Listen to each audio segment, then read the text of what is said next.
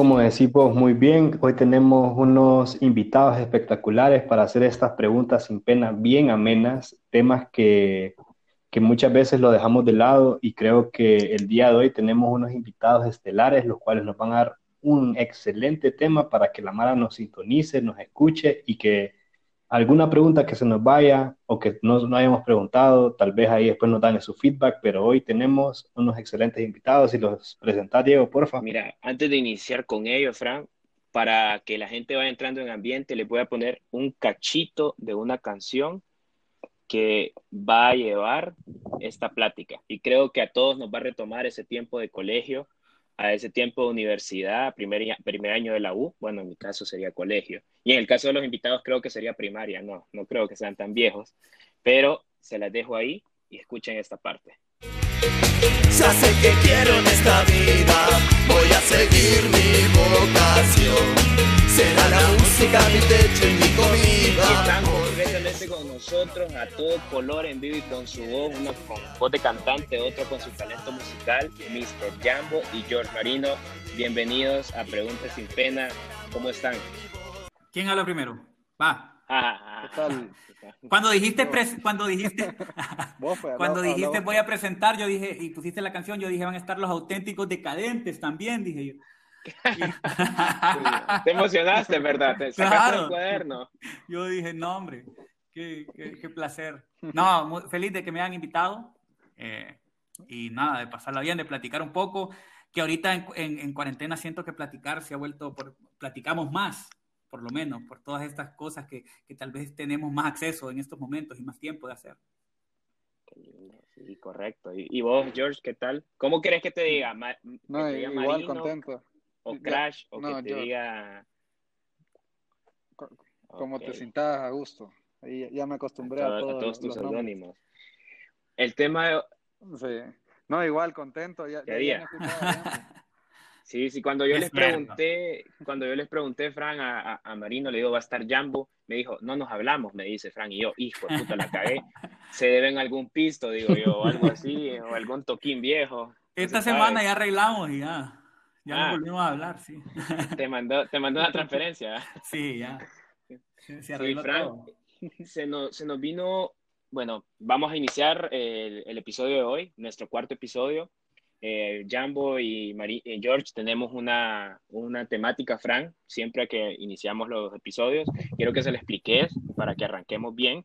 Y creo que en lugar de cinco, Frank, hoy démosle tres, para que el tiempo nos rinda y que la persona que nos esté escuchando ya empiece a saborear este tema. Explicarles más o menos. Listo. Miren, la dinámica más o menos es así, es sobre todo ser agradecidos. El día de hoy es ser agradecido por tres cosas buenas que te pasaron en, en el día de hoy, hoy justamente. Si quieren, yo empiezo. Yo hoy estoy agradecido por estar aquí con ustedes, eh, preguntándoles, con mi amigo Diego, conociéndolos a ustedes, preguntándoles sin pena. También estoy agradecido porque toda mi familia eh, goza de salud en esos tiempos difíciles, sea como sea. Y por una, una tercer agradecimiento es por las comodidades que tengo el día de hoy. Hay muchos que no tienen techo donde, donde descansar y hoy sí lo tengo y por eso estoy agradecido. Les cedo la palabra para que ustedes den sus, esas tres cosas buenas por las cuales están agradecidos el día de hoy. ¿Quién va? George, démosle con George, No. porque anda bien platicón ahorita. Sí. Pues, no, a- agradecido por el tiempo en familia. Esta, esta pandemia nos ha venido a hacer compartir un poco más con la familia y estar en casa. Eh, por los conocimientos, fíjate que me he puesto de, de meta aprenderme algo todos estos días. Entonces hoy ¿Qué aprendí algo nuevo. Y po- fíjate que estoy metido al rollo con eh, personajes 3D. Entonces estoy aprendiendo a, a animar y a modelar personajes Excelente. 3D. Es cierto, es cierto, ya días lo viene haciendo. Qué bien, qué bien. Sí. Me, me- me dijo que me iba a hacer a Y mí. nada. también por la comida de hoy. Es que esta, esta semana le pagaste, vos, acordate. Hasta ahorita le entendió. Es que sí, hasta, hasta hoy, hasta hoy llegué al, al curso. Pues yo. Y Y por la comida de la comida de hoy, pues agradecido porque Perfecto. tenemos alimentos. ¿Y vos, la Mr. Jambo? Pucha, fíjate que, mira, yo, ah, eh, bueno, no fue hoy exactamente, pero hace poco eh, nos hicimos la prueba de, de, del coronavirus, toda la familia, y salimos negativos. Y yo estoy agradecido por eso, más que todo por, por mis papás, ¿verdad? Que uno pasa preocupado más por, por ellos, quizás. También estoy agradecido porque hoy me vinieron a regalar eh, una camiseta de un, de un, proyecto que están haciendo para, para perros eh, eh, de la calle, un proyecto ahí que están haciendo y está súper está, cool, estoy agradecido por eso. Y nada, también por, porque hoy, aparte estoy haciendo un concierto virtual para, para ARI, una asociación, y hoy me mandaron los demos de, la, de, de las canciones que se están haciendo para ese concierto virtual y me gustaron mucho, entonces estoy agradecido porque por eso, porque me gusta también ayudar en, esa parte los animales, que con eso con, Diego compartimos bastante. Sí, sí, sí. Este, Mr. Jambo ha sido un aliado siempre que le pido ayuda para Aguacatero, lo quiero. Eh, es como, sí, démosle, démosle. Y nos hemos atrasado un poco, pero siempre está pendiente. Qué bonito ser agradecido. Eh, qué bonito su, su forma de, de, ver la vida. Siempre háganlo así. Creo que las dos, ustedes dos son personas con, con bastante energía y, y, la transmiten a través de su música. Yo solo quiero, yo puedo decir que estoy agradecido para que arranquemos porque el día de hoy, hace una hora, Frank, llegamos a las 200 reproducciones en nuestro último episodio. Entonces eso es algo buenísimo para nosotros, nos alegra. Excelente, excelentísimo. Día, gracias a todas las personas que nos escuchan, a los amigos, a los que compartieron, a los amigos de los amigos. Eh, también por mi familia y porque mm, hoy desperté y desperté con buena salud y estamos haciendo un episodio más. Arrancamos con el tema para ya de lleno. Eh, nosotros les comenté cuando íbamos a empezar eh, con esta grabación, con la canción de la guitarra de los auténticos, eh, decadentes, ¿verdad, ambos? Si no me... auténticos, decadentes. Entonces, la canción se trata de la guitarra y el tema que elegimos hoy con Fran fue Papá, Mamá, quiero ser músico. ¿Cómo le fue a ustedes en ese tema? Uy, fíjate que, bueno, para mí es una historia de, de, de que no te la podría, yo, yo te la tengo que contar por partes, ¿me entendés? Porque eh, okay. no, no, no, no es que mis papás fueron también algo que me prohibieron, pero hay muchos miedos acerca de que tu hijo se dedique a, a la música bueno, incluso alguna, a otras artes también, ¿verdad? Eh, te da un poquito, le da un poquito de miedo. Entonces, sí, el hecho de cómo lo fuimos comprendiendo los dos, mis papás y yo, que, que lo fueron aceptando, pues poco a poco. Siempre me apoyaron a mí en que me gustaba la música y en meterme a cursos y todo, pero ellos pensaban que iba a ser un hobby que, pues, que se iba a quedar ahí, pero, pero si vamos a seguir hablando, te puedo ir contando con más detalles cómo fue que todo esto pasó. Y también eh, tuve experiencias así también como, he tenido algunas experiencias con otros artistas que se han querido dedicar a la música y vaya, digamos, en el caso de, de, Marino, él entró a los bohemios siendo un chavito, chavito, o sea, nosotros ya estábamos un poquito más grandes y, y, él estaba bien chavito y cómo también eh, ver cómo eso afecta tal vez a, los papás o cómo visto de, otra manera, ¿verdad? Cuando, cuando yo miraba a Marino que entraba y que, que comenzaba e, esa, esa, parte, pues era diferente a como yo lo miraba tal vez en, esos momentos. Entonces, eh, creo que hay mucho que hablar, me parece un súper buen eh, tema también eh, me toca vivirlo de la parte de, papá. No es, mi hijo todavía no se dedica a, eso, pero, pero sí ciertas cosas que le gustan. Entonces, ¿cómo sería mi experiencia también? O sea, eh, es, todo, es todo un rollo, el, creo que esto, pero, pero es un tema, yo creo que es bien bonito y que al final, si vos lo querés hacer, pues yo creo que terminás haciendo lo que naciste para hacer. Pucha, Fran, ahorita escuché a Mr. Jambo, man, como cuando le decías en la banca, hey papi, vas a entrar a jugar, y se está listando los tacos, man, y está todo emocionado. Sí, hasta rey, listo para entrar a jugar. Listo, listo. George, ¿cómo fue, no, ¿cómo fue tu nacimiento? vamos, vamos a ir con preguntas para que vayamos avanzando, eh, porque yo sé que sus historias son diferentes, pero tu pregunta concisa, ¿cómo nació en vos ese sentimiento que dijiste, puta, quiero ser músico? Fíjate que no, creo que nunca me, me vino esa, esa respuesta a mi vida de que a esto me quiero dedicar, sino que simplemente estuve involucrado y seguí así, seguí que fluyera todo. Eh, me rodeé con, con gente que, que, estaba dentro de la música y pues me llevé con ellos y, y, estuve ahí presente, pero nunca dije a esto me voy a dedicar, eh, sino que se fueron dando las situaciones y me, me quedé involucrado en ello. Y pues igual que, que Jambo, eh, mi, mis papás nunca me, me, me detuvieron o nunca me dijeron que, que no. De hecho, nunca, no, no recuerdo nunca haber escuchado así de que de eso no vas a vivir o algo así, nunca me lo dijeron, pero sí me obligaban a, a, a, llevarles un título o, o, seguir algún estudio y tener, eh, o sea, ese, eso presente siempre. ¿Y en tu caso qué, título, okay. ¿qué título fue solo, George?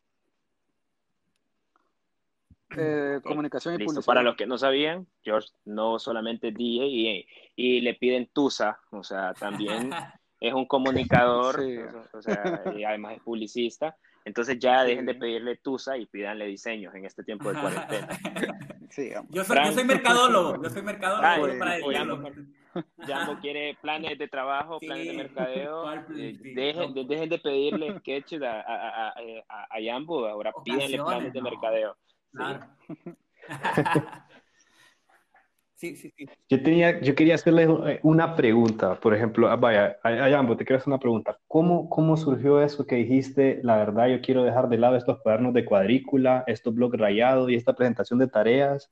Y a mí, en realidad, lo que me apasiona es crear música, crear arte. Esto es lo que me, lo que, lo que me llena, lo que soy pues yo. que tuve, vari, tuve varios impulsos. Yo me acuerdo que cuando estaba, cuando iba a entrar a la U, yo les insistí tanto a mis papás que yo quería estudiar música y que, que me quería los estados, porque mi, mi, mi, eh, en mi infancia yo tengo un tío que es músico y que, se fue, y que se fue, se llama Miguel Torres, y se fue a los estados mojados a seguir su sueño. Entonces, a mi, mi mamá se quedó aquí sin su hermano y fue como que este loco que se fue y lo vieron como eh, le puede pasar lo mismo le gustaba que me gustara la música igual que mi tío pero les daba miedo también de que un día viniera y dijera no me voy para los estados y, y, y, mojado a perseguir mis sueños les daba un poco de miedo.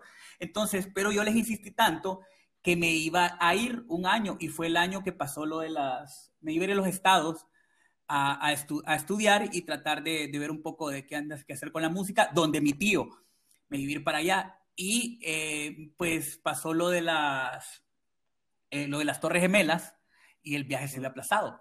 Entonces ese fue mi primer como impulso. Después vine y bueno, voy a seguir en la U, dije yo, eh, terminé la U y una noche llegó Nono a mi casa porque tuvimos grupos de rock y anduvimos en varias cosas y rock pop y nosotros grabamos canciones, siempre andábamos en eso, pero sí me acuerdo que yo lo dejé de lado un poco eh, en, en, el momento en que me decepcioné que no me pude ir eh, a los estados. Entonces, Fue como tu primer decepción en, en la música, como ajá, tu carrera. Entonces, sí, entonces dije yo, no, la vida me está diciendo de que, de que siga en esto de la U, pues yo vine y seguí, seguí en lo de la U. Y después, una noche, yo me acuerdo que llegó eh, Nono a buscarme y me dije, hey, vos, hagamos una canción, vos, de esto. Eh, fíjate que este man de, de Dachitay, que es Juan Pablo Lagos, se iba con DJ Sai y nos llevamos a una fiesta y nos llegó el feeling y pues aquellas canciones transformémoslas en reggaetón, miremos qué pasa.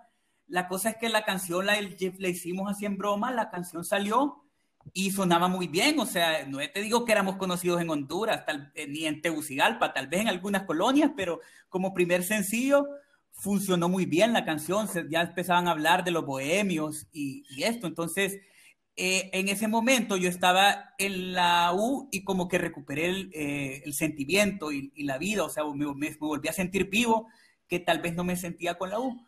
Cuando me estoy graduando, me acuerdo que mis compañeros están llorando al lado, tengo al lado un compañero que está llorando y al, al otro lado una compañera que se abrazaban y yo en medio los dos porque se iban a graduar. Y yo estaba, lo único que quería es que terminara porque tenía un concierto ya de la batalla de las bandas, me quería ir a tocar, pues entonces ya no me, yo, yo, quería tirar el birrete, pero para poder irme al concierto. Y comencé a, tra a, a, trabajar de eso y yo me acuerdo que mi papá cuando ya me vio graduado me dijo una vez, iba en un viaje a los estados y me dice, te traigo unas corbatas para que busques eh, currículum, eh, para que busques trabajo y hagas tu currículum y todo. Y yo le dije, no, fíjate que, eh, no, le digo yo, no, ya no, o sea, ya le, usted me pidieron un título y ahora ahorita estoy trabajando de esto, me va bien, me empezó a ir bien. En, en, en, al comienzo yo estaba como me iba, me iba muy mejor que mis compañeros que se acababan de graduar, ¿verdad? Porque es un poquito difícil cuando venís arrancando, yo tenía experiencia ya, ya estábamos eh, ganando algo de dinero. Y bueno, eh, entonces lo empecé a ver como un trabajo y, y, en realidad siempre hubieron cosas que me volvieron a jalar a la música pero yo creo que lo decidí ahí cuando vi a mis dos compañeros del uno al lado del otro llorando, yo dije, yo no soy de aquí, pues, o sea, eh, no me emociona esto, me emociona lo que voy a ir a hacer, el concierto que voy a ir a dar, y, nada, y desde ahí estoy pues aquí. Perfecto. Eh, George, pregunta. Eh, tengo dos preguntas. ¿Cómo, ¿Cómo iniciaste? O sea, ¿cómo fue? Cómo, ¿Cómo llegó a vos tu primera torna? ¿Y cuánto te pagaron por tu primer toquín?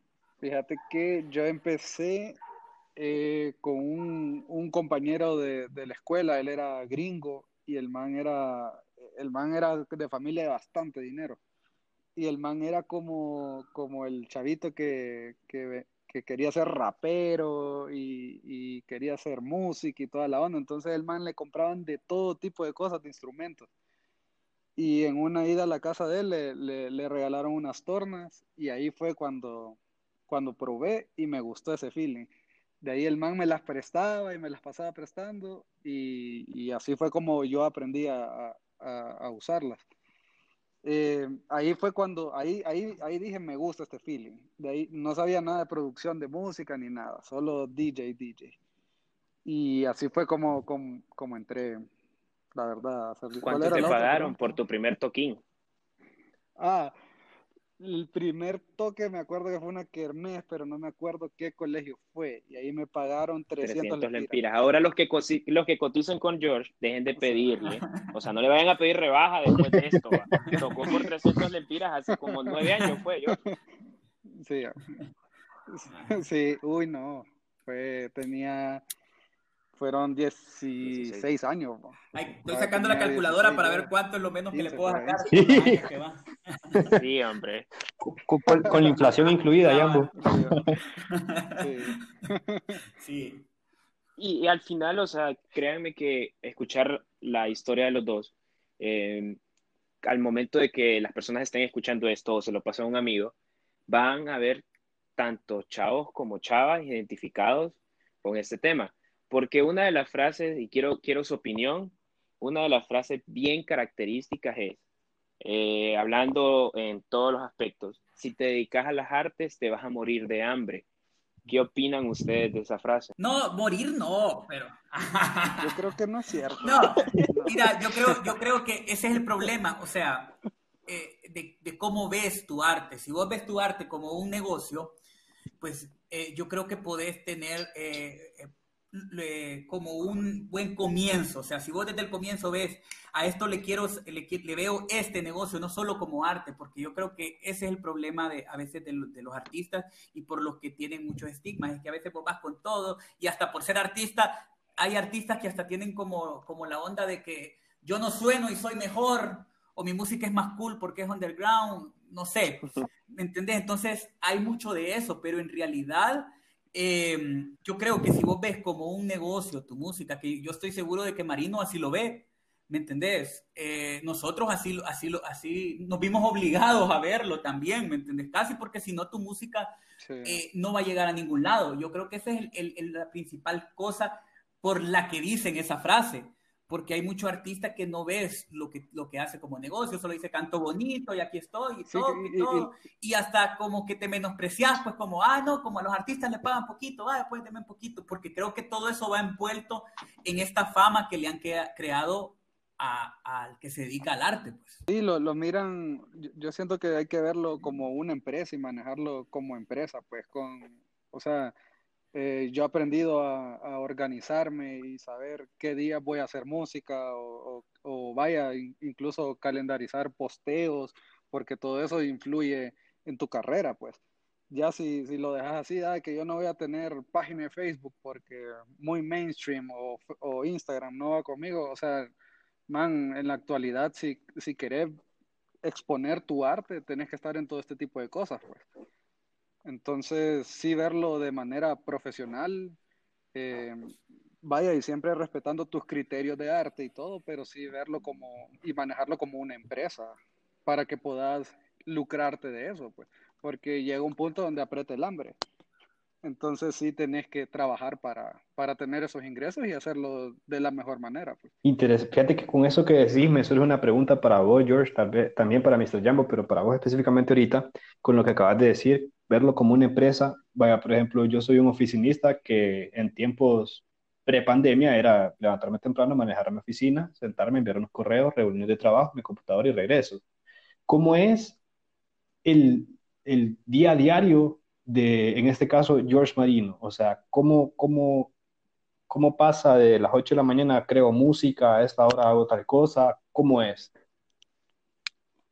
Eh, bueno, fíjate que yo, yo en, en, mi caso, pues yo sí lo combino con, con mi agencia de publicidad, que es mi, Diga el nombre, diga el nombre sin pena, diga el nombre sin pena. Sí. De, de Yeap, sí, de Yeap, que es agencia de publicidad.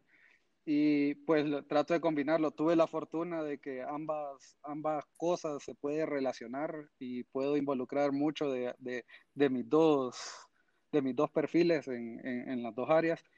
Pero con relación a la música, yo trato de que, de que vaya, yo conozco de que mi, mi, hora más creativa es por las mañanas. Entonces a esa hora yo, yo me siento en la computadora a, hacer beats o a organizar algo de George Marino, como eh, cuándo van a salir canciones o algo así. Yo, yo soy bien, me llega a calendarizar todo. Eh, hacer posteo, ver qué tipo de fotos voy a postear, porque me, me gusta transmitir esa, esa onda en mis, en mis redes. Y pues así, básicamente, y, eh, no te puedo decir que de 8 a 12 hago una canción, porque a veces hay, hay creatividad y a veces no. Uh -huh. O hay semanas donde no te sale algo y hay otras que sí te, te metes full al rollo de, de, hacer música. Y, Pero trato de manejarlo así. Y, y este tema, eh, Jambo, para, para depender, no depender, sino que sos compañero de equipo de Nono, sí. eh, en el cual ya nos comentaste que cómo inició todo. Creo que la primera canción yo, yo lo escucho desde hace años. Creo que fue Sírveme otra más, ¿verdad? La primera. Esa es la, no? la, primerita, la primerita es esa. Para que mires, Esta para que es. mires. Sí, hago un paréntesis, hago un paréntesis. Yo, yo quise ser DJ y hasta me acuerdo que yo le mandaba mis sonidos a George Marino, pero como George Marino era la, la mera verga en ese tiempo, solamente decía, sí, man, pero no suena bien. Esos eran los comentarios de George Marino. Seguía así. No, broma, broma. Siempre los escuchaba y nos comentaba y al final la vida nos, nos hizo conocidos hasta el punto de ser amigos y trabajar en distintos proyectos. Pero, eh, Jambo, una, una de las preguntas que yo siempre he tenido es cómo ha llegado el momento en el que vos te has visto cara a cara con Noni y decir, ok, busquemos un trabajo o digámosle adiós a, a los bohemios. Se dio bastante los rumores de hace como un año que empezó Mr. Jambo a tocar sol, a cantar solo, uh -huh. eh, de que se estaban desintegrando, de que había bohemios, que se les había acabado el feeling. Sí. ¿Qué pasó ahí y, y, qué situación pasó? O sea, aquí fíjate tenemos que, que, contestar. Fíjate que, eh, para hacerte claro, eh, nosotros nos hemos eh, distanciado profesionalmente con los bohemios varias veces, digamos. Hubo una vez, que fue la primera vez, que, que nos distanciamos, que el grupo tuvo un gran bajón y que no, no, yo no lo miré un año, creo, dos años y medio, fue cuando pasaron los problemas políticos en el país, ¿verdad? Entonces, en ese momento hubo, habían de queda, nosotros acabamos de sacar el disco Tiempo de Dar Amor, que aparte no era un disco ni para bailar, entonces en la disco no nos contrataban. Entonces, pues, eh, yo me acuerdo que yo estuve en programas de televisión, estuve haciendo otras cosas y no, no estaba, empezó en Televicentro también a hacer programas de televisión y ahí nos separamos un tiempo que no, pero nadie vio en ese momento como una separación. Creo que esta fue un poquito más polémica porque yo empecé a hacer música, pero en realidad lo que pasó es que el ritmo que llevamos en un tiempo, cuando salió Qué Rico, eh, después no parábamos. Y yo te puedo decir que al final, eh, la gente puede decir, ustedes se separaron, pero nosotros seguíamos tocando en eventos privados, solo que dejamos de tocar en eventos públicos por el, por el hecho de de, que no queríamos uno cansar a la gente y también nosotros queríamos bajar el ritmo de tocar tanto porque ya lo hacíamos hasta robot, ¿me entendés? Eh, ya era tan, tanto tiempo que lo hacíamos que decidimos descansar y ahí fue cuando regresamos con Se Sufre y con Olvidarte, que fueron las últimas canciones que hemos, que hemos sacado. Y después pasó esto, ahorita te, este año teníamos muchos planes que pues que se, vieron, se, se vinieron un poco abajo por eso, pero el grupo sigue, lo que pasa es que que como te digo, un momento que sí, yo siento que nos cansamos como, como todos, como, como, como grupo, o sea, no solo nosotros dos, sino que todo el equipo que andaba porque estábamos tocando demasiado seguido Eh, y, creo que eso pasó en ese momento. Entonces creo que no, no quería hacer la obra de teatro, yo quería sacar más canciones y no tanto estar tocando y fue cuando empezaron los, los, proyectos por separado que siempre han habido, pues, o sea, yo hace tiempo siempre me echaba mis rolitas ahí con otros artistas y andaba viendo eh, qué onda, pero, pero no, eso fue lo que pasó, si te lo, te lo dijera por ahí, pues, eso fue. Sí, es que al final creo que fue uno de los rumores más fuertes que se daba, como que qué pasaba, que esto y lo otro, y, y que teníamos esa duda y así se la aclaraste ahorita, eh, a todo mundo, ¿verdad? Claro, sí. No hubo pelea, no hay pisto de por medio. No, para eh, nada. Nadie, nadie se enamoró de Pino, no se preocupen. O sea, un saludo para Pino que nos está escuchando ahí. Pero al final eso teníamos que sacarnos esa espina con Frank, que la teníamos ahí en, en la lista de preguntas.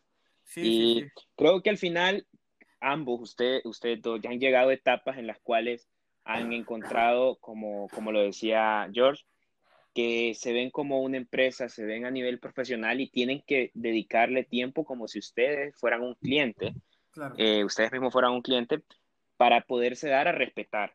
Ya no es que iban a decir, eh, loco, ¿cuánto cobras por tocar el, sábado de mi casa? Yo me acuerdo que cuando hice, a, fue a, a, Nono que le pregunté, él me mandó muchas veces, hey, pregúntale a Pino, que él es el que se encarga de eso.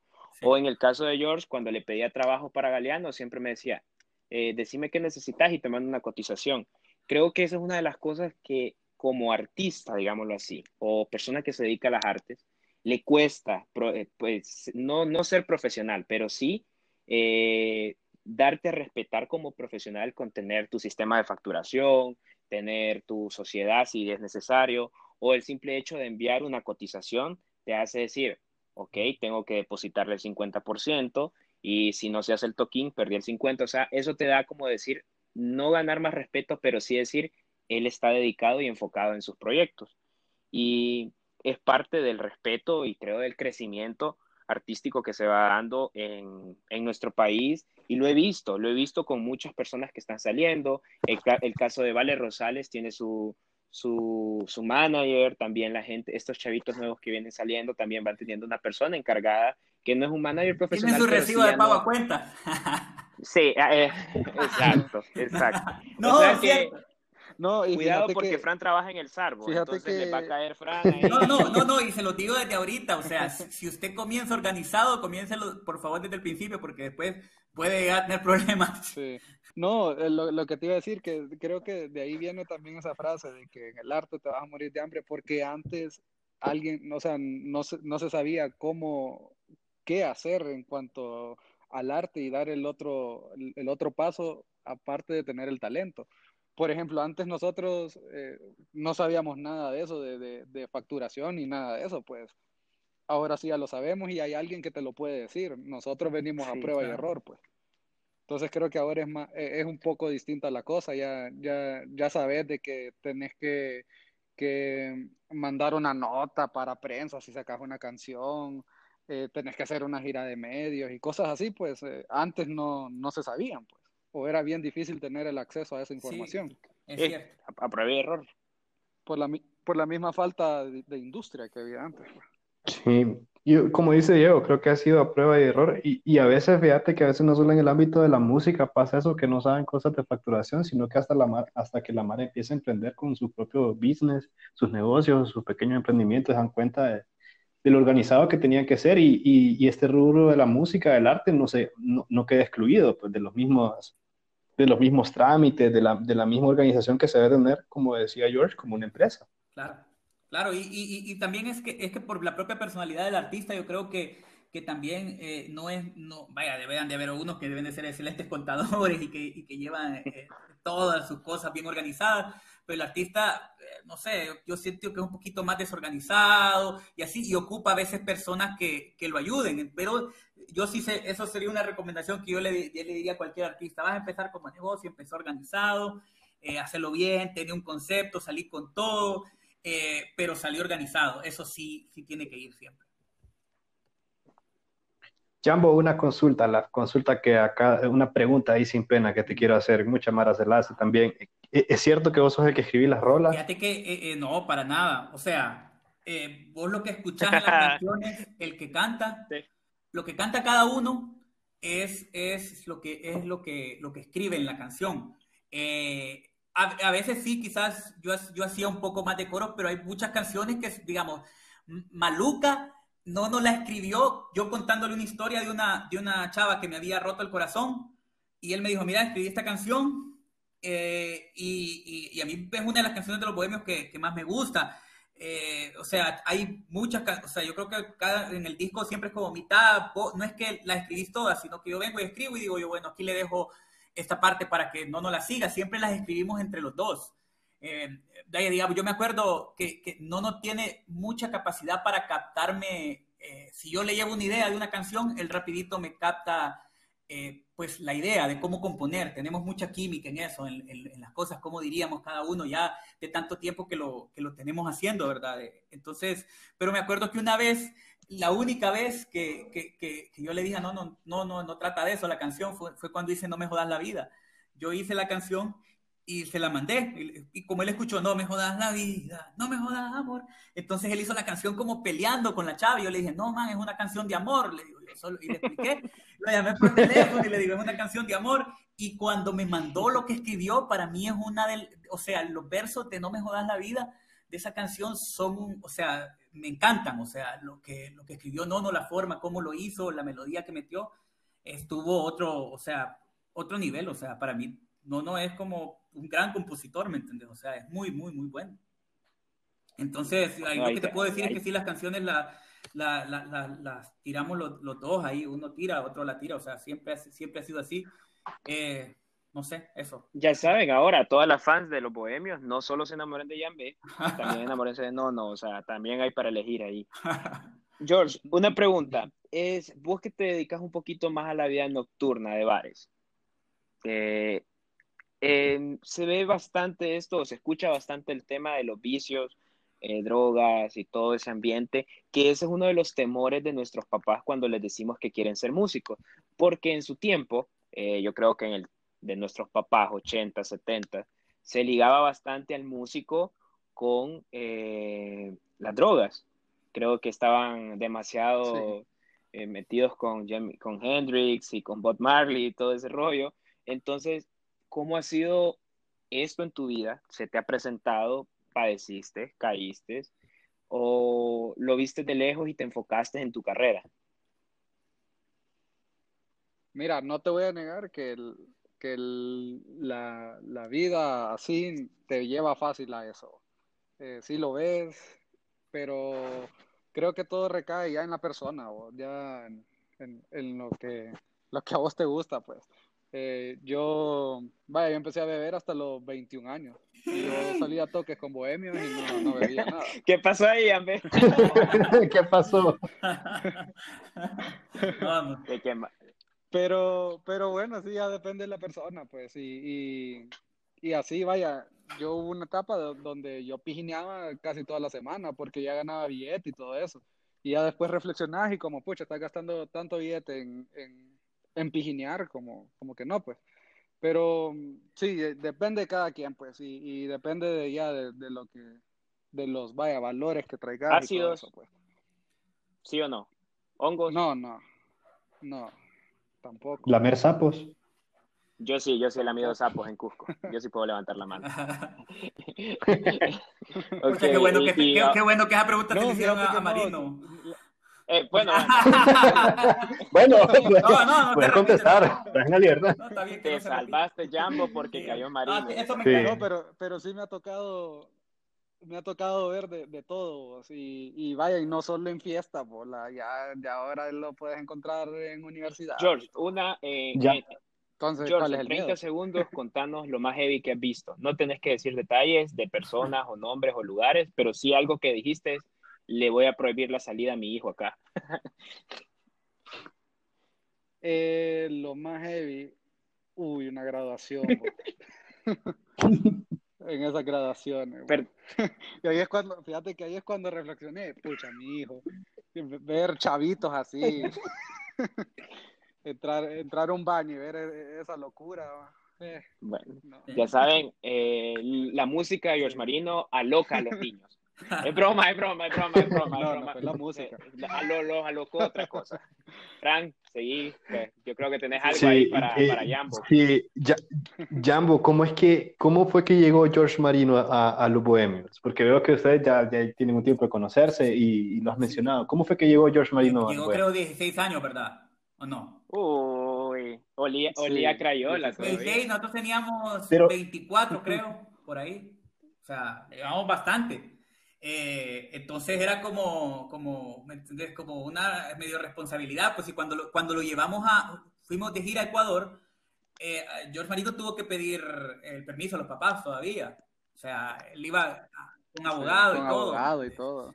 Entonces, Pero es que mira, mira, Mr. Jambo, si, si vos venís a mi casa y le decís, después de ver los toquines, mis papás me van a decir hasta que me pongan GPS. y- No, pero ahí éramos más tranquilos, estábamos en, estábamos en la etapa con, con el mono ácido truco y el mono ácido eh, ya no podía seguir como tocando con nosotros, entonces andábamos buscando a, a- a un reemplazo y en eso eh, creo que eh, Marino tocaba en la box, ¿verdad? Tenías un programa ahí, tocaban ahí. Y entonces, sí. como no, no lo tocaba ahí, le dijo, ¿vos querés ir con nosotros? Y pan, ahí se quedó y estuvo cuántos años, un montón, va. Sí, como, como 10, hombre, 12, Te pagaba bien, No, hombre, te, no, pagaba bien, Mr. Jambo. Claro, Mr. Jambo. claro. ¿De dónde crees que es la gran fortuna de George Marino? La mitad es por su, carrera con los bohemios. ¿Cuántas, cuántas, cuántas canciones, George, con los Bohemios? ¿O cuánto, cuántas participaciones tuviste? No, la, la mía, mi parte solo era en vivo con Bohemio. Eh, pero sí vi nacer tres discos, Sí, creo. tres discos y, y, y, anduvo- anduviste un montón de conciertos con nosotros. ¿Fuiste a Ecuador cuántas veces? Dos, va. Uy, sí. bo. Eh, Dos veces fuiste a veces. Ecuador. Sí, Eh, fuimos a El Salvador. sí, Uy, te sí, a El. Salvador, a a Nicaragua. Entonces sí, Sí. no, tuvimos un montón de, de vivencias con, con, con Marino, o sea, pero un montón, un montón. Sí, hombre. Y, y, y qué bonito que, que, que De, de, desde dormir en, desde dormir en hoteles. A dormir estrellas, juntos en Nicaragua.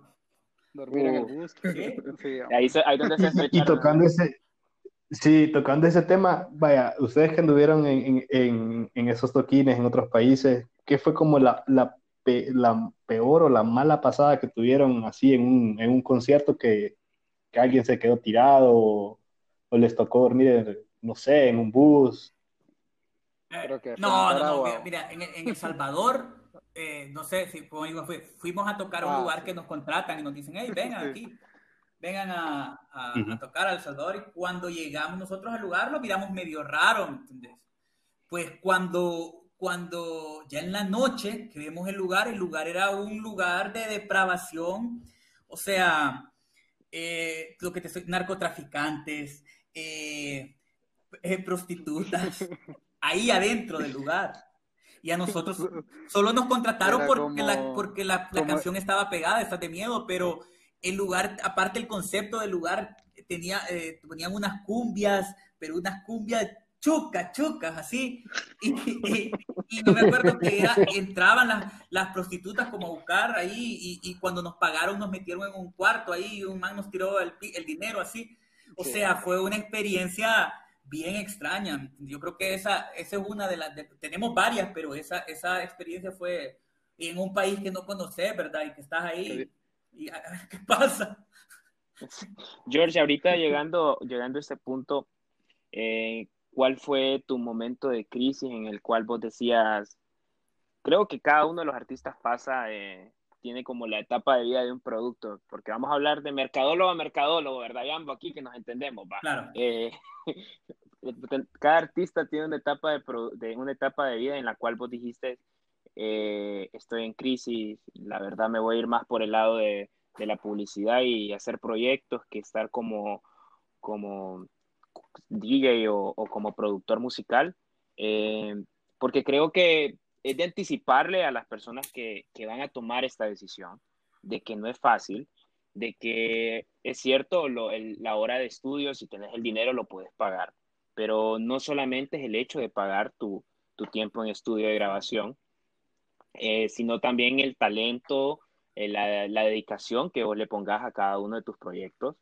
Eh, Tuviste esa etapa en la cual dijiste, a, tu, a tu pareja o a tus papás o a, tu, algún amigo, loco, yo creo que voy a darle stop a las tornas, las voy a guardar o las voy a poner en fijo, lo vendes o, o algo así. ¿Tuviste esa etapa? Sí, fíjate que, que, que, creo que fue justo cuando me salí de Bohemios también, que fue ya la etapa, bueno, aparte que veníamos de, del golpe de Estado, que no había toques ni nada, eh, estaba en, la situación de, ya de mi casa, que mi mamá ya lleva como 10 años en la UBA, qué pedo. Eh, como que estaba estudiando medicina, yo. Eh, ahí fue, yo, yo me retiré casi tres años de la música, ya incluso tenía, ya tenía un plan con, con Abelito, porque Abelito era compañero mío en la U, de hacer, de hacer una graduación falsa, o invitar a la familia, porque no nos graduábamos nada y, y no dábamos bola. Entonces, ahí, creo que ahí fue cuando, cuando cuando ya decidí, yo vendí todas mis tornas, vendí eh, todo lo de mi estudio y, y, y, paré, la, paré la música totalmente como tres años. Aparte de eso, que, que, que sí, ya, ya, me sentía mal en la casa y toda onda, porque sí, ya llevaba como 10 años en la U. ¿Y, y qué, fue, qué fue?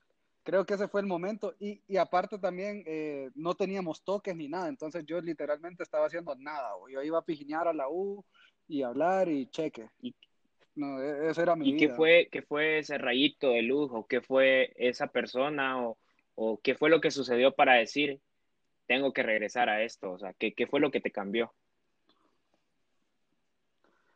Eh, fíjate que creo, bueno, en ese tiempo eh, empezó el auge de la música electrónica en Honduras y, pucha, a mí me chocaba ir a conciertos, me acuerdo que fui al de y la gente me preguntaba, ¿qué onda vos seguís tocando? Y así recibía comentarios así. Entonces, eh, no sé, un día me, me, me, animé y yo ya había estado con Abelito, en, él, él, me ha instruido en cuanto a la producción y ahí fue cuando saqué la, la, una canción eh, que se llama One y ahí empecé otra vez. Pues. Ahí me acuerdo que, que, la primera vez que volví a tocar fue para un Holy One que fue una y, loquera eso. Y me dieron chamba, pero me, me, me, dieron chamba como a las 2 de la tarde, los majes, porque incluso los mismos eh, organizadores del, del, evento ya ni se acordaban de mí. ¿Te acordás de ese toquín? Ese toquín fue una loquera, bo. Sí, unos sí. niños ahí cuteando por... No, ¿verdad? No, no, no. Yo me acuerdo de eso. Y cuteando sí, es lo peor porque... Arcoíris, unicornios. Dicen que tuvieron sí. que volver a remodelar Denis, man, porque en ese tiempo todo el mundo se iba a Denis, vos, y quedó de sí, todos los colores. Sí, pero sí, todo artista tiene su, su bajón y creo que el, ese, esos bajones son, los, son necesarios igual, pues para reinventarte, para salir con cosas nuevas y, y conocer bien tu, tu arte, si, si, lo vas a mantener o, o, cambiar.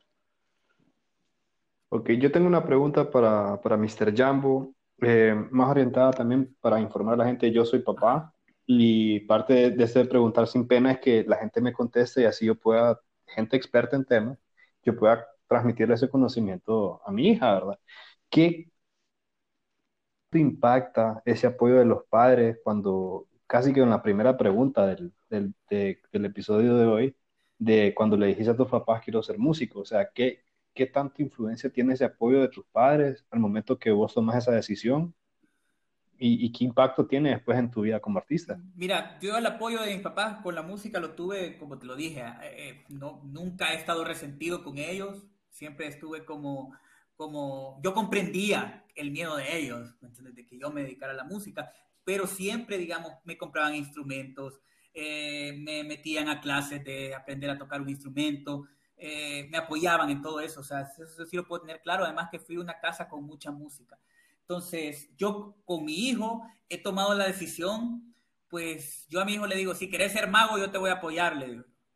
Yo le digo eso, pero yo, o sea, yo se lo digo en broma y le, y le, digo todavía, pero si quieres ser doctor, le digo yo, uy, ahí te voy a querer un montón, le digo, más. no, pero, la, pero, la verdad pero, que yo se lo digo bromeando, pero en realidad mi... mi, mi, mi pero es increíblemente talentoso, Yambe, porque, porque se echó una movie de Morazán y sí. tuvo un papel en ya le entiende al trámite ese. Sí, le gusta la música también. Eh, yo la verdad que le gustan muchas cosas, también le gusta un montón eh, la ciencia y es metido ahí, a, veces tienes cosas medio nerds, pero no, es cierto, eh, y entonces eh, le, también le gusta eso, yo lo que él quiera hacer, pues yo, yo en realidad se lo apoyaría y, y, y para adelante, pues porque, porque yo creo que, que cada persona elige su camino, al final uno está para guiarlo, pero no para decirles eh, yo creo, ¿verdad? Para decirle sé esto, sé lo otro. Yo la, la verdad que pues, yo por eso le digo los extremos. Si querés ser esto, como diciéndole, mira, esto es más difícil, esto es más, esto es más fácil, esto es así, porque esa es la verdad. O sea, eh, cuando te dicen te, te, te, vas a morir de hambre de, de, la música, sí, sí, o sea, sí tiene que ver mucho el hecho de que le tenés que meter ganas, ¿me entiendes? Le tenés que meter eh, ganas a lo que hagas. Quizás hay carreras un poquito más fáciles y con más mercado, más en nuestro país, pero yo siempre le diré que, que, lo apoyo. Igual cuando vos amas algo, yo creo que le encontrás el camino de, de, buscarle y, y, sacarle eh, dinero, monetizarlo de alguna manera, porque, porque tu propia necesidad, si vos amas algo, pues te hace obtenerlo, yo creo, ¿verdad? Si, si vos algo le metes vidas positivas, yo soy fiel creyente de que las cosas se van dando. Pues eso, eso que acabas de... Eh, y qué bonita respuesta, fíjate. Sí, eso creo que... Eh, Para darle consejo a los papás que nos escuchan. Porque muchas veces... la eh, historia anterior que conté de que, de que, con, que fuimos a El Salvador a cantar un lugar de mala muerte, eso es... Eso no pasa siempre, eso no pasa siempre, nos pasó a nosotros. No, y también es de entender de que, vaya, hay gente con, con, títulos, con muchos títulos de universidad y puede que le vaya mal en la vida. Pues. O sea, un título no te va a hacer pero sí lo que yo he aprendido es de que eh, tenés que saber hacer las cosas. Pues quizás vayan, dale, si vas a ser eh, músico, pero hacerlo bien, pues hacerlo en orden y enfocado, pues no es como que te vas a hacer eh, rockstar de la noche a la mañana con un toque y cheque, no, pues tenés que trabajar y esta es una carrera un poco más incierta porque no tenés como una guía de tenés que hacer esto, esto y esto para llegar aquí, sino que depende mucho de, de, factores que no dependen de vos. En cambio a otras carreras que es un poco menos el riesgo. Exacto. También, y, creo que lo que dice, lo, que dice Jambo es cierto. Tu energía y cómo proyectes vos tu enfoque tiene mucho que decir del, del, trámite, pues, o sea, de que vos vas a vivir, cómo va a ser tu etapa de, vida como artista, digamos, vos vas a decidir eh, qué vas a hacer o cómo lo vas a vivir.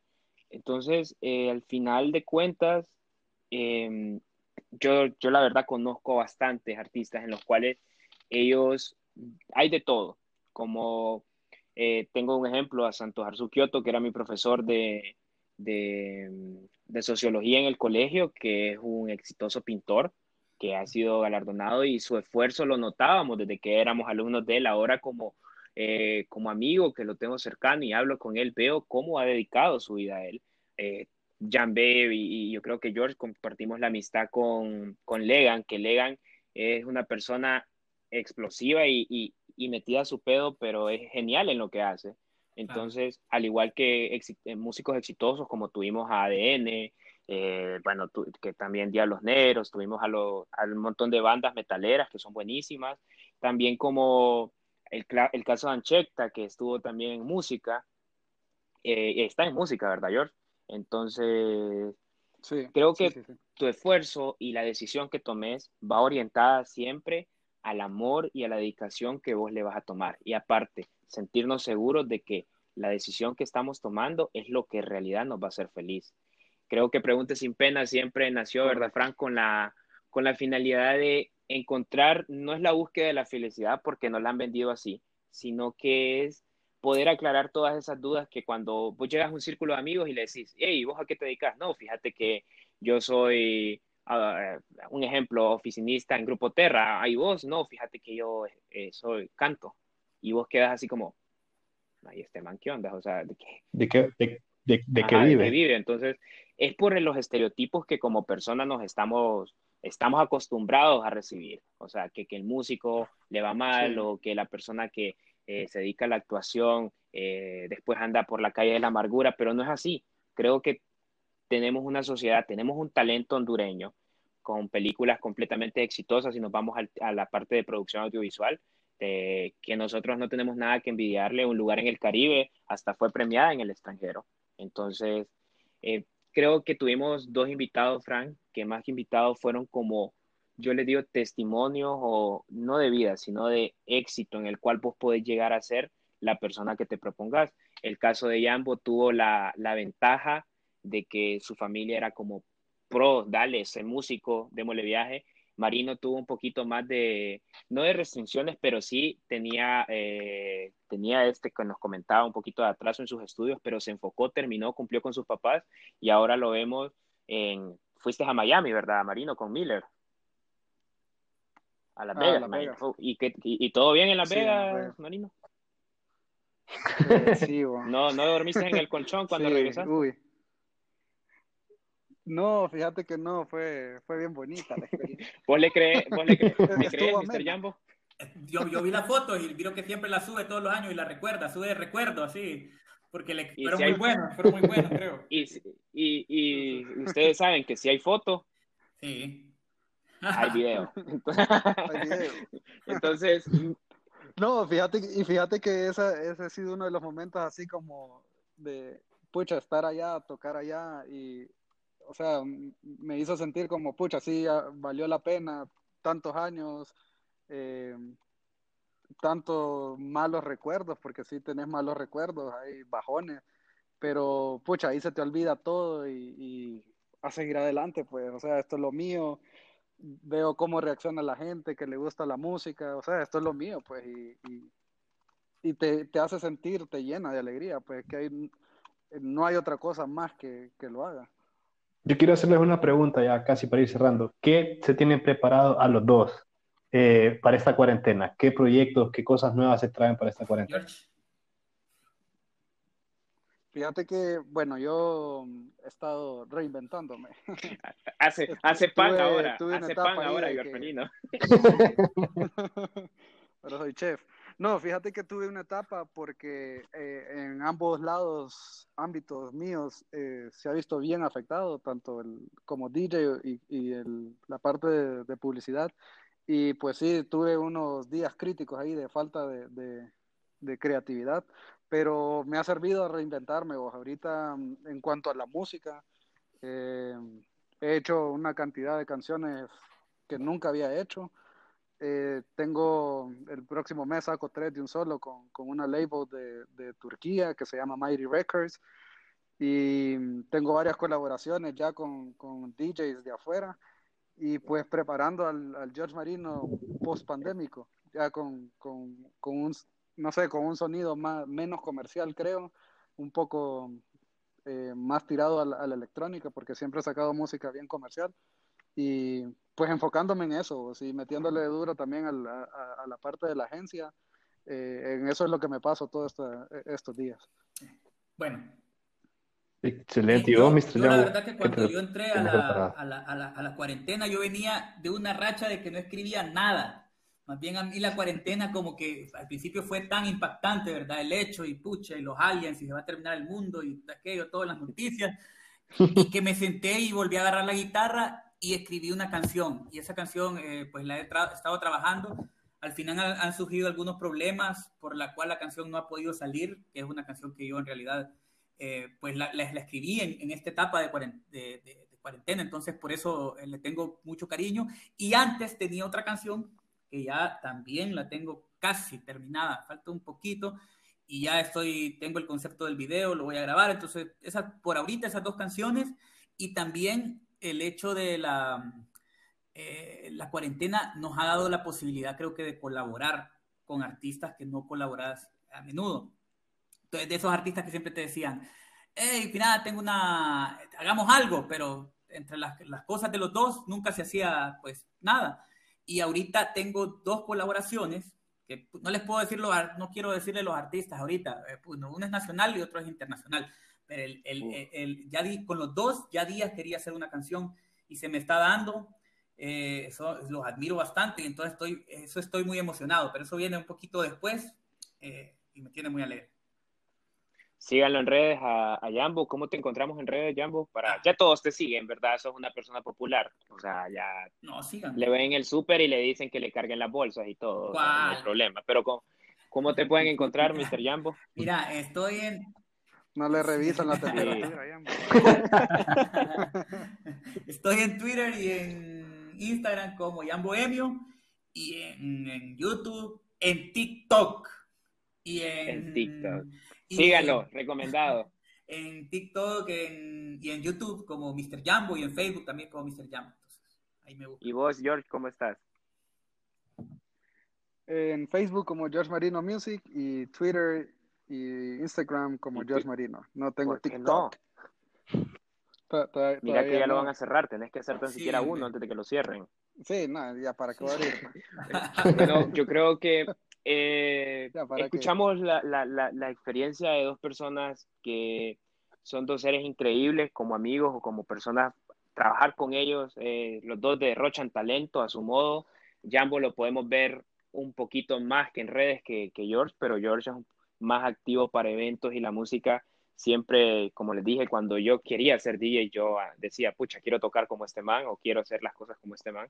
Entonces, encontramos, Frank, el, el, que la, como siempre decimos, el, la fórmula del éxito nunca la vamos a dar, nunca la vamos a obtener, sino que va ligado a esos tropiezos, a esas dormidas mal o, en, eh, o toquines en, eh, en lugares de mala muerte, y también va ligado a tu círculo de amigos y cómo vas trabajando y colaborando lo más que se pueda.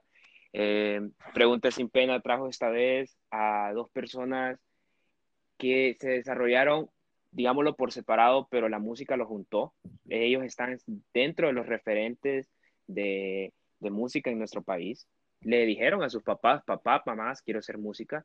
Creo que si papás nos están escuchando, creo que mi papá me escucha, eh, por ratos me escucha. Entonces, yo cuando le dije que quería ser músico o que me gustaba ser día y me dijo, eh, no, no estoy enojado con él, pero sí me hubiera gustado seguir a, hacer eso, vivir de eso. Pero creo que es, mi papá estaba un poco chapado a la antigua. Entonces, Fran, no sé vos si tenés algo más para cerrar. Eh, al, vos siendo papá, ya escuchando ya el testimonio de, de, George, que también es papá, solamente que viene iniciando esa etapa. Ya dos años, ¿verdad, George? Sí. Va a cumplir dos años. Dos años Mr. Jambo ya son 10, 16 o 18. ¿Qué? No. De tu hijo. No, hombre, va a cumplir 16 ahorita en agosto, no digas 18 16. todavía, no. Mira no, que 16, sí, 18, como diría mi abuelita, de 16 sí, ya, ya, y ya. te digo, no, no. Sí. Frank, eh, ya te tenés algo que decir ya con los testimonios de estos dos artistas. Fíjate que hay algo que a mí me impactó hace unos días que leí una entrevista no sé si ustedes recuerdan que en su Facebook o en su teléfono aparecían Alibaba y unos productos ahí asiáticos a un mejor precio.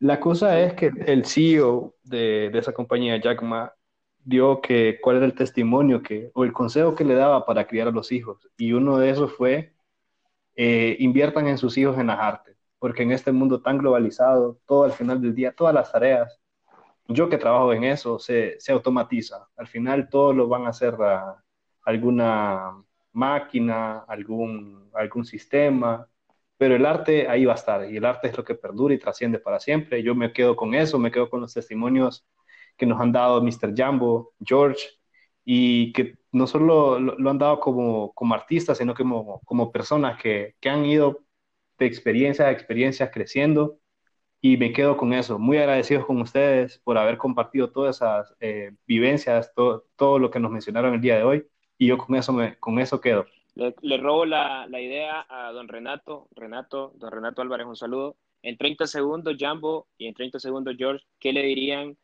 al Jambo y al George de hace 10 años? Si pudieran así como viajar al estilo Dark, ¿qué, qué le dirían? Yo, yo le diría, dale viaje. Yo... dale viaje. Dale viaje, Jonas. Eso. ¿Y vos, George? Yo le diría, eh, enfócate, enfócate y hacerlo de la manera buena. Esto fue Pregunta sin Pena, porque siempre en cualquier círculo de amigos, conversación o grupo de trabajo vas a tener pena de preguntar mil y un cosas. Atrevámonos a eliminar las etiquetas, el cliché y todos esos estereotipos que tenemos de las profesiones o los estilos de vida que, tenemos, que decidimos llevar. Así que respetemos y apoyemos el talento que tenemos al lado, porque no sabemos a qué artista como amigo podemos alentar o como a un futuro DJ o a un futuro cantante. Esto fue Según Preguntas Sin Pena. Fran, siempre un gusto estar con vos. Igualmente, Diego. Así que les deseo un abrazo psicológico a todos. Gracias a las 200 personas que nos escucharon. Gracias a los amigos que compartieron esto. Gracias, Jambo, por haberlo compartido en nuestro primer episodio. George Marino no lo compartió porque le debía un pisto, pero mil gracias a los dos por haberlos tenido acá. Eh, ah, feliz noche y les, les deseo muchos éxitos. Son exitosos y lo van a seguir siendo. Un abrazo para ambos.